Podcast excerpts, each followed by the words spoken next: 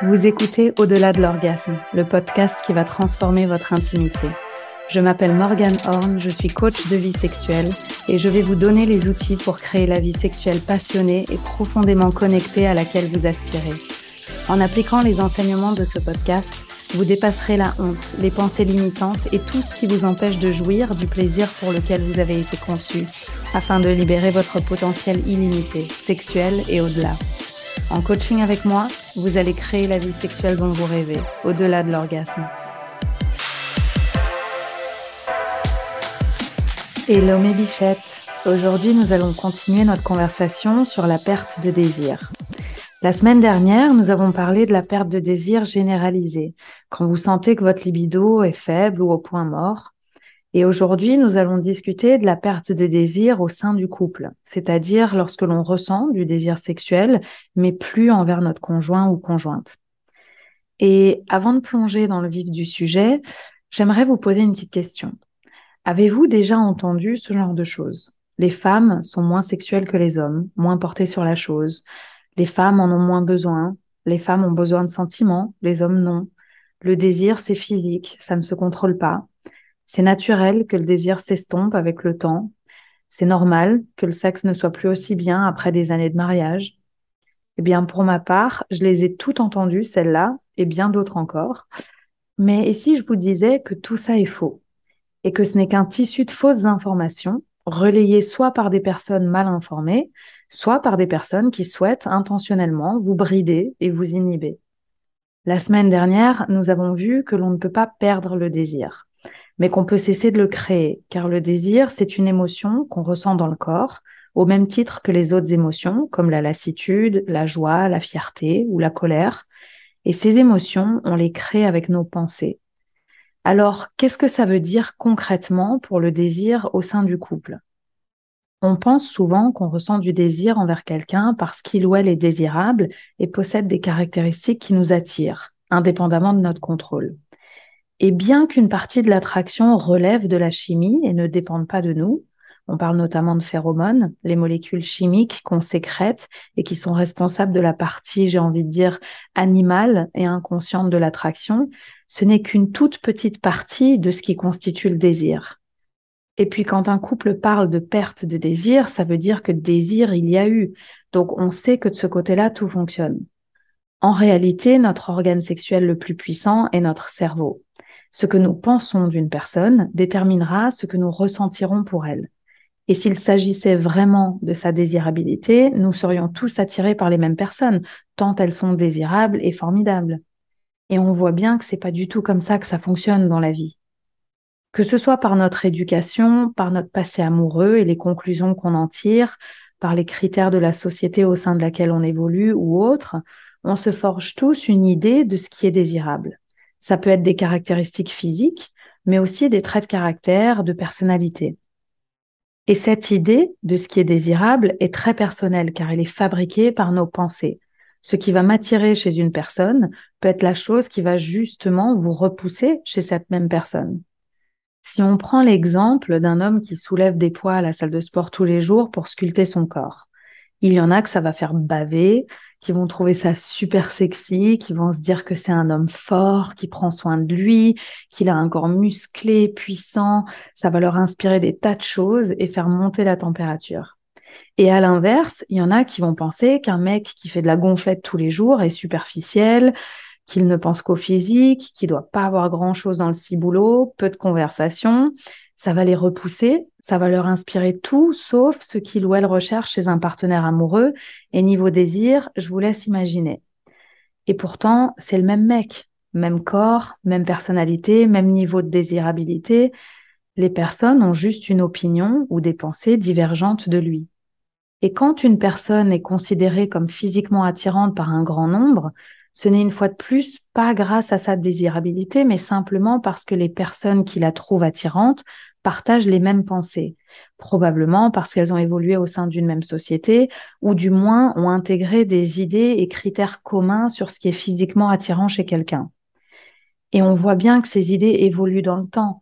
La femme, entre guillemets, désirable des années 1800 n'est pas la même que celle des années 1970 ou celle des années 2020 Tout comme ce qui va m'attirer chez mon conjoint à un instant T sera peut-être ce qui m'agacera chez lui à un autre moment. Mes idées sur ce qui est désirable évoluent elles aussi. Donc, pour revenir plus concrètement au désir au sein du couple, lorsque vous sentez une baisse de désir envers votre conjoint ou conjointe, mais que vous ressentez du désir sexuel de manière plus générale, l'explication est très simple. Vous avez ou bien cessé de penser des pensées à son sujet ou à propos de votre couple qui génèrent du désir en vous, ou alors vous entretenez au contraire des pensées à son égard ou à l'égard de votre couple qui sont contraires au désir, qui bloquent votre désir sexuel. Dans les deux cas, cela revient grosso modo au même, vous n'avez plus envie de votre partenaire. Comprendre que vos pensées sont ce qui provoque ou non votre désir peut complètement changer la donne dans votre relation. Si vous avez cessé de ressentir du désir pour votre partenaire, ce n'est pas à cause de quelque chose qu'il ou elle a fait ou cessé de faire. Ce n'est pas non plus parce que le temps passe et qu'il est inévitable de perdre le désir après des années de vie à deux. Ce n'est pas vrai.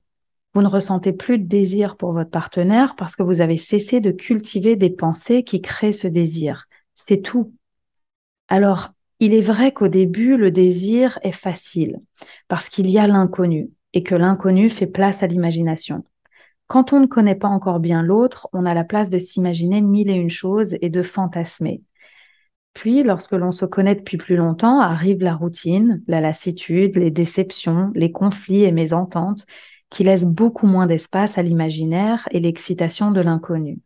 On a l'impression de connaître l'autre par cœur, de savoir comment il ou elle fonctionne, de se connaître sur tous les points, de connaître tous ses défauts et ses qualités. On est parfois déçu pensant que la personne n'est plus la même, alors qu'en réalité, ce sont nos pensées à son égard qui ont changé. Si vous ne désirez plus la personne que vous aimez, mais que vous souhaitez plus que tout au monde retrouver la passion qui vous animait, rassurez-vous, c'est possible. Peu importe l'âge que vous avez, le nombre d'années que vous avez passé ensemble, les épreuves que vous avez traversées, ou bien combien de temps ça fait que vous vous êtes pas envoyé en l'air, rallumer la flamme est toujours possible et plus simple qu'il n'en a l'air. Alors, si vous voulez retrouver le désir envers votre partenaire, je vous propose cette réflexion en trois étapes. En premier lieu, vous allez identifier les pensées que vous aviez à son égard qui faisaient que vous le ou la désiriez. Rappelez-vous du temps où vous aviez envie de lui ou elle, de l'époque où vous étiez excité à l'idée de lui faire l'amour. Quelles pensées aviez-vous à son égard? Et je ne parle pas seulement des pensées purement sexuelles. Le désir se construit par une multitude de choses. Peut-être que vous admiriez son ambition, que vous le ou la trouviez inspirant, inspirante. Peut-être que vous étiez impressionné par sa force de caractère, ébloui par sa gentillesse et sa bonté d'âme. Rappelez-vous de toutes ces petites choses que vous aimez ou que vous aimiez chez votre partenaire et qui faisaient monter le désir en vous. En deuxième lieu, je vous invite à comprendre pourquoi vous avez cessé de croire ces pensées. Quelles pensées avez-vous à l'égard de votre conjoint ou conjointe aujourd'hui? Et à mesure que vous décelez les pensées que vous avez aujourd'hui, demandez-vous quels sentiments ces pensées provoquent en vous. Est-ce que ce que vous pensez à son égard vous aide à ressentir du désir ou à l'inverse des sentiments contraires, comme la colère, la lassitude, la déception, l'agacement, la tristesse? Et en troisième et dernier lieu, je vous invite à recréer des pensées qui génèrent à nouveau du désir envers votre partenaire. Rappelez-vous, ce n'était pas votre partenaire qui provoquait un désir incontrôlé en vous, ni ce qu'il ou elle faisait de spécial qui vous excitait. Vous aviez des pensées à son égard ou à l'égard de ses actions qui provoquaient ce désir. Et vos pensées vous appartiennent, c'est vous qui les choisissez, indépendamment de ses actions. Alors je comprends que ça puisse être un exercice un peu délicat, car vous avez peut-être accumulé beaucoup de déception, de colère ou d'amertume envers votre partenaire au fil du temps. Et donc passer de je te hais à je t'aime et j'ai envie de te faire l'amour H24 peut sembler un peu difficile, je comprends. Et le but ici n'est pas de faire un virage à 180 degrés parce que ça ne marchera pas de toute façon. Votre cerveau n'y croira pas. Il est bien trop malin pour ça. Il y a donc deux façons de procéder que je recommanderais. La première consiste à créer des pensées qui sont légèrement mieux que ce qu'on croit aujourd'hui, mais qui restent quand même crédibles. Donc si aujourd'hui vous pensez je ne suis pas attiré par mon mari, Que pourriez-vous penser à la place qui vous rapproche un peu de il est trop sexe, j'ai grave envie de lui, mais qui reste quand même crédible?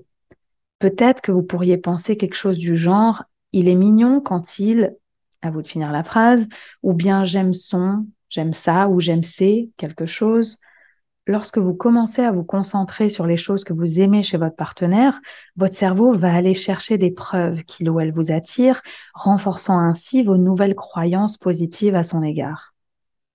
Et la deuxième façon de procéder, qui n'exclut pas la première d'ailleurs, on peut les utiliser en même temps, consiste à questionner ou discréditer votre système de croyances actuel.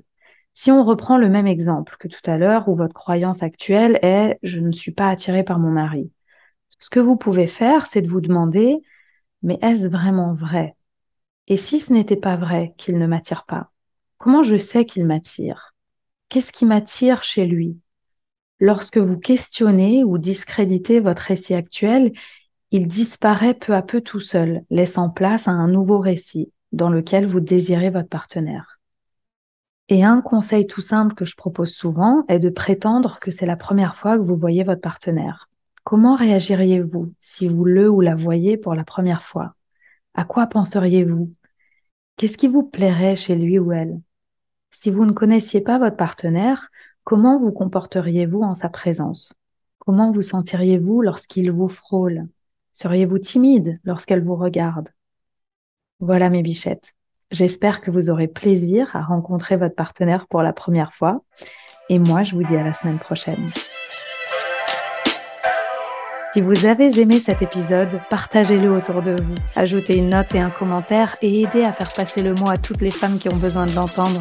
Je suis si reconnaissante de votre écoute. Merci à vous toutes.